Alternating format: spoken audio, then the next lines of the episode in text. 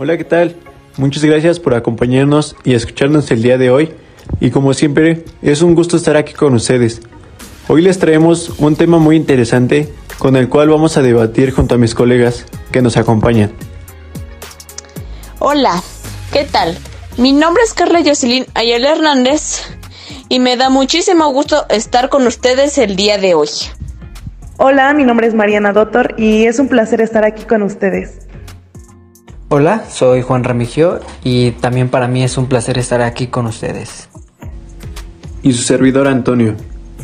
El tema del cual hablaremos el día de hoy será sobre el canal de Panamá. Y para dar inicio y ponerlos un poco en contexto, les daré una breve introducción.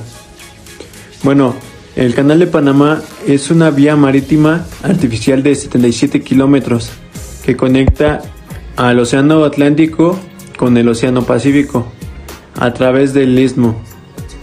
Y bueno, Carlita, ¿tú qué nos puedes decir por qué se considera importante el canal de Panamá? Yo considero que el canal de Panamá significa mucho para este país, ya que fue un gran esfuerzo específico que sigue contribuyendo actualmente para Panamá y para el mundo.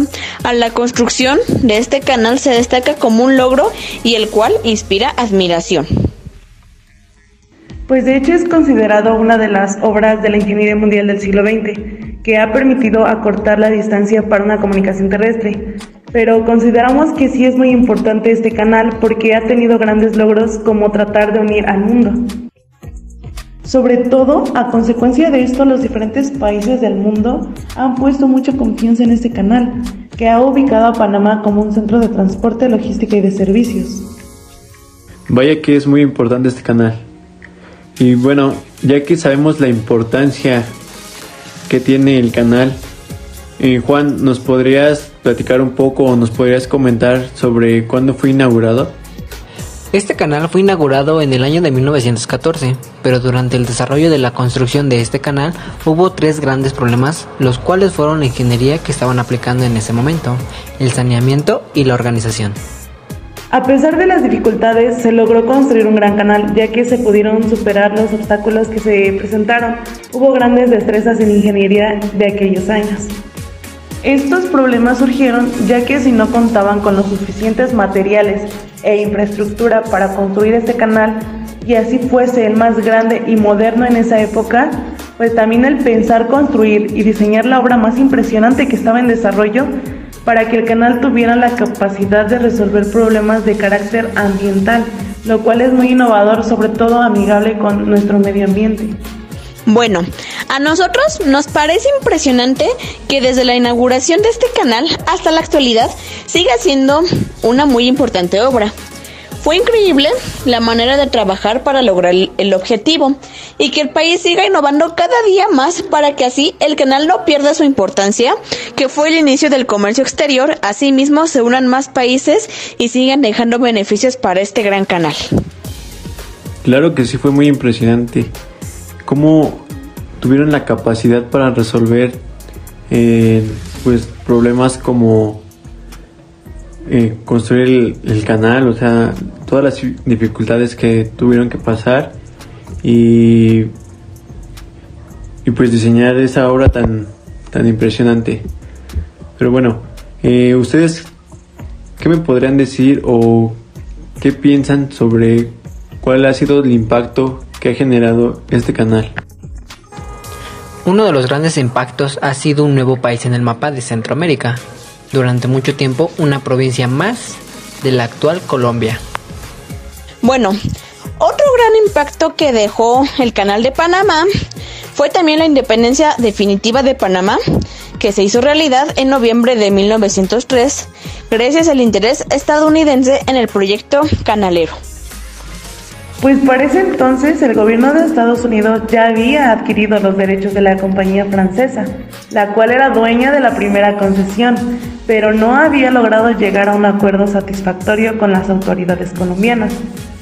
Así que la campaña modelo de salud pública no fue solo una tecnología y un diseño mejor adaptado a la difícil geografía panameña, lo que permitió a Estados Unidos triunfar ahí donde habían fracasado los franceses. Igual de importante fue su habilidad para acabar con la malaria y la fiebre amarilla, enfermedades que diezmaron a los trabajadores de la malograda aventura francesa. Ya he comentado todo esto, les hago otra pregunta. Eh, ¿Ustedes por qué consideran o por qué creen que es importante el agua de la lluvia en esta zona del canal?